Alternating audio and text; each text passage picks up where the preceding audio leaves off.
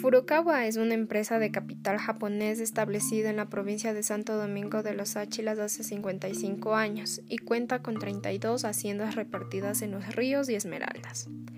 En nuestro país, el caso de la empresa de capital japonés Furukawa saltó a la luz en febrero del año 2019.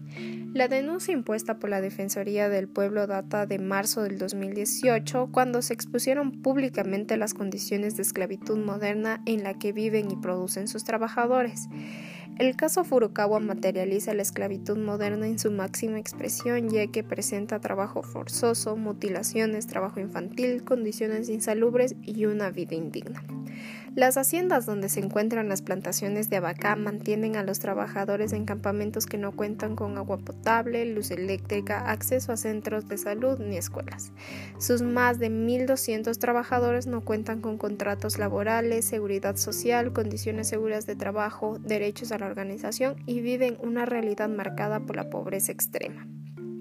El caso de Furukawa fue denunciado en la Defensoría del Pueblo el 16 de octubre del 2018 por 40 trabajadores de la empresa que fueron despedidos.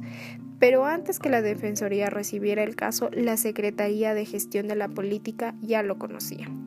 En reunión con otras instituciones del Estado, decidieron que el Ministerio de Trabajo realice varias visitas a los campamentos de Furukawa pero hace 14 años la empresa recibió un reconocimiento de este mismo ministerio por impulsar el cultivo de la vaca, crear fuentes de trabajo y contribuir al desarrollo del país según el acuerdo ministerial publicado en el año 2005.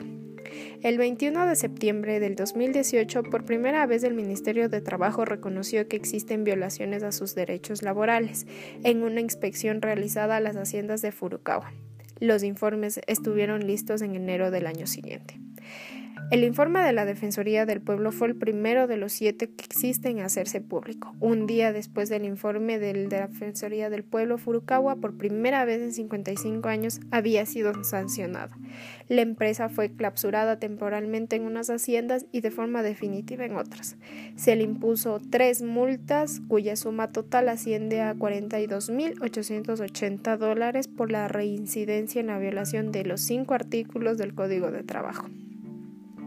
Los abacaleros siguen esperando la respuesta del Estado. Trabajan jornadas superiores a las 10 horas diarias sin alimentación por parte de la empresa, sin acceso al agua potable y sin energía eléctrica. La explotación laboral, violación de los derechos humanos y el trabajo infantil continúan operando en varios campamentos de la empresa japonesa.